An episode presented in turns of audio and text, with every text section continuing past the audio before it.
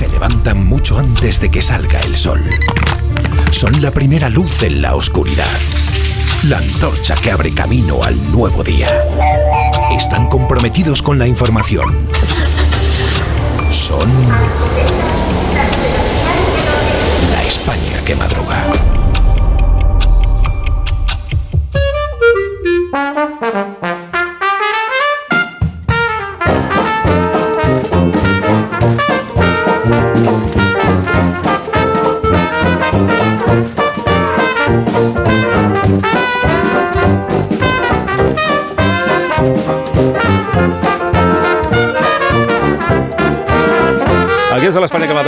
Profesor Rodríguez Brown. Buenos días, Carlos. Buenos días, a pesar del gobierno. Daniel Ramírez García Mina, el nuevo. Buenos días. José, el charcutero de mi barrio, me dijo, escucho a Carlos Alsina desde el año 91, desde antes de que nacieras. Y le dije, estoy encantado de decírselo.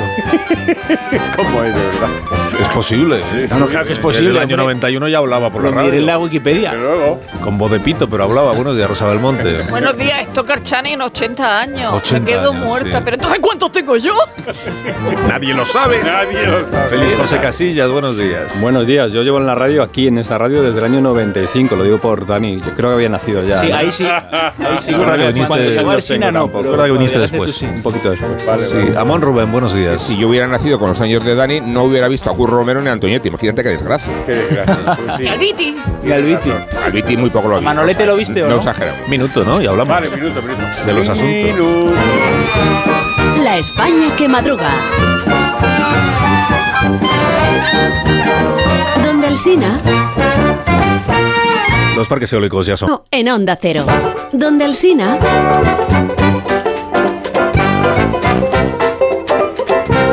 Hoy sí que es tarde. Sí que lo es, sí. Son las 8 menos 18 minutos. Hay Dale. 7 preguntas y media para iniciar la mañana del martes. La primera de las cuales es...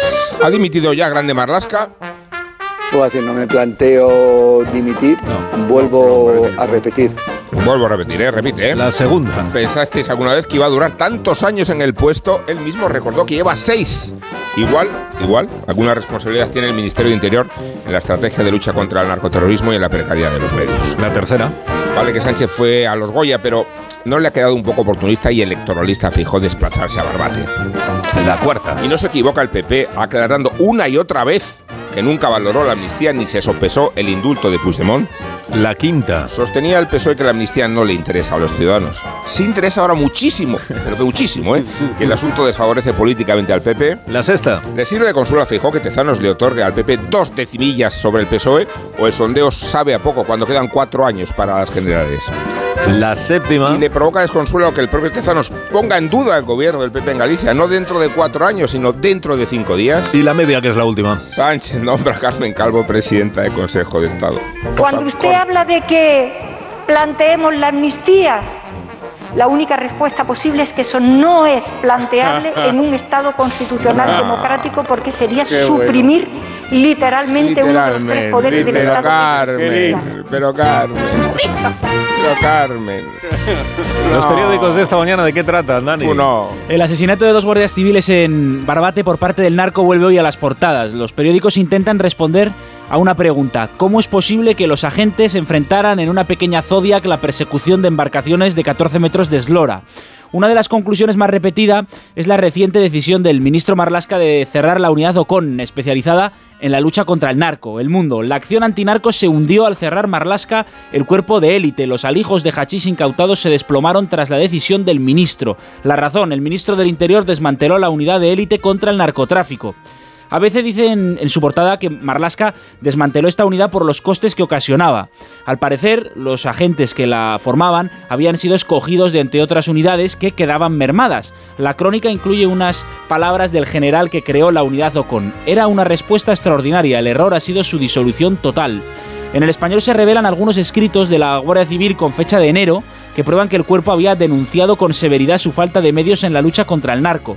Llegaron a teclear que su flota no resistía las violentas embestidas de las bandas. Y luego se añade, un informe de interior reconocía dos semanas antes del asesinato de los guardias en Barbate que su flota contra el narco estaba muy envejecida. El Confidencial intenta poner luces largas a lo ocurrido en Barbate e incluye una entrevista con Víctor Méndez, un periodista especializado en el narco, hasta el punto de haber creado un periódico llamado Narcodiario. Dice, España solo se preocupa por la droga cuando muere un guardia civil. El problema no es que los agentes no tengan recursos, sino que hay regiones españolas que viven del narcotráfico y millones de adictos a las sustancias en toda Europa.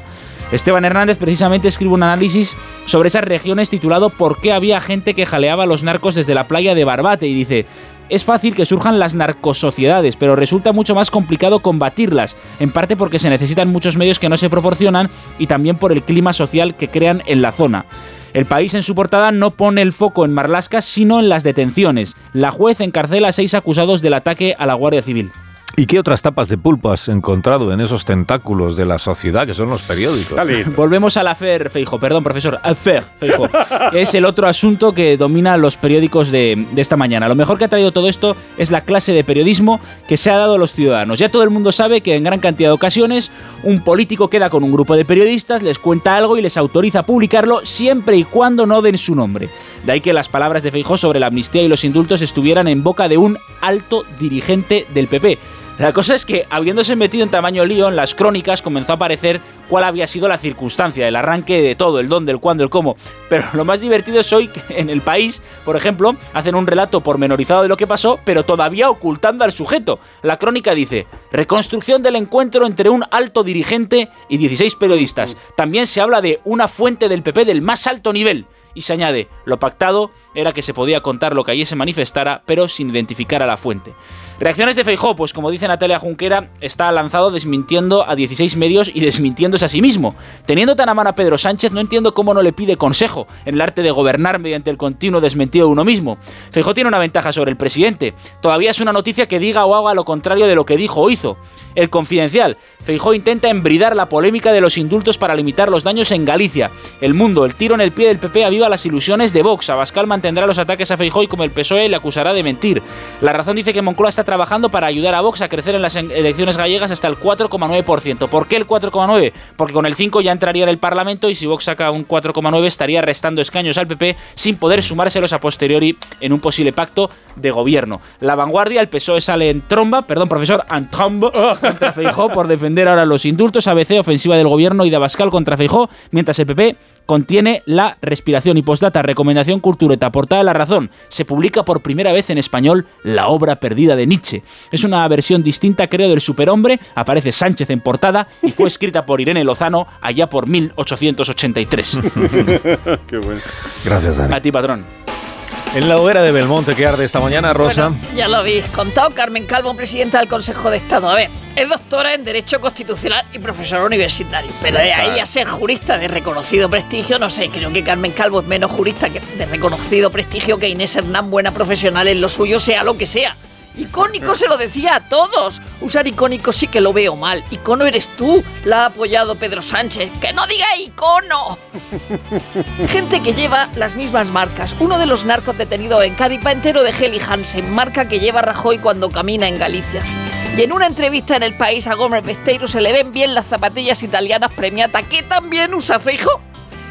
En toda la prensa se ve la materialización del refrán a quien Dios no da hijos, el diablo da sobrinos. Antonio Tejado, sobrino de María del Monte, a prisión por el robo en su casa. Ángel Antonio Herrera bromeaba ayer en Sonsoles sobre que sea calificado como autor intelectual. Columna de Enrique Herreros en ABC. Soy madridista tras recibir la insignia de oro y brillantes por 60 años de socio. Son unos recuerdos futbolísticos tan apasionantes como los que hace eh, sobre, sobre lo cinematográfico. De la Copa de Europa dice, nunca la he llamado Champions, que suena a llanta de camión acacharrado. En la vanguardia, Pedro Ballín saca a pasear a Millán Astray a propósito de Vox y los Goya. Y en el sumario leo la invasión de América. Por otro lado, en La Razón, Anson titula Almodóvar tiene razón. El cine devuelve a la nación española mucho más de lo que el gobierno le otorga en subvenciones porque crea miles de puestos de trabajo que además pagan una sólida cantidad en impuestos, amén la seguridad social. Dice, Pedro Almodóvar es el primer nombre de la entera historia del cine español. Eso sí que es la primera globalización del, cine español. Colboni pidió ayer a las monjas clarisas que rezaran para que llueva. Le dijo, pidan a quien corresponda. Es como cuando pidieron a un obispo de Murcia sacar a la Virgen de la Fuensanta para lo mismo y él dijo, sáquenla, sáquenla, pero no está para llover, ¿eh? Ahora el despertar liberal de Carlos Rodríguez Brown con estas noticias de empresa hoy, profesor. Ya mismo expansión, 20 estados, estados, ¿eh? Atesoran 70 mil millones en bolsa.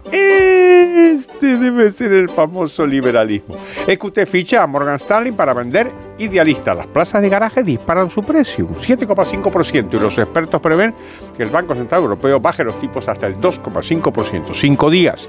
La OPA Talgo pende de 227 millones en créditos controlados por los bancos. Punto clave a, a continuación. Uno de cada cuatro euros en pensiones se paga con cargo a impuestos. Así que cuando el gobierno anuncia que va a subir las pensiones, lo que está diciendo es que por partida doble, en cotizaciones y impuestos, va a pagar más. Usted, señora, usted. El economista, la sequía reduce un 30% la producción anual de capa. Vamos a la prensa económica internacional que nos cuenta el Financial Times, porque eh, la bolsa de Estados Unidos cerró a la baja.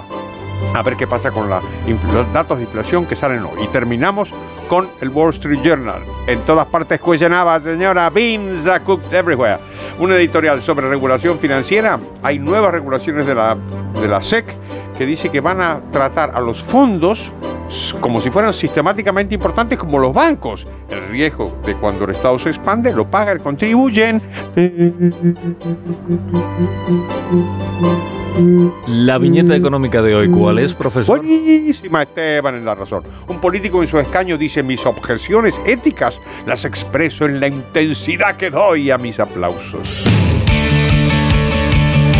Nos queda por contar la actualidad deportiva con Félix José Casillas. Y qué mejor regalo para la radio en su día mundial que el fútbol, el gol radiofónico, que es una de las señas de identidad de este medio que esta noche puede sonar en Leipzig, la ciudad alemana donde el Real Madrid, marca mundialmente conocida, va a jugar el partido de ida de octavos de final de la mundialmente famosa Liga de Campeones contra el RB, equipo de la mundialmente conocida marca de bebida energética que también tiene una escudería que domina el Mundial de Fórmula 1.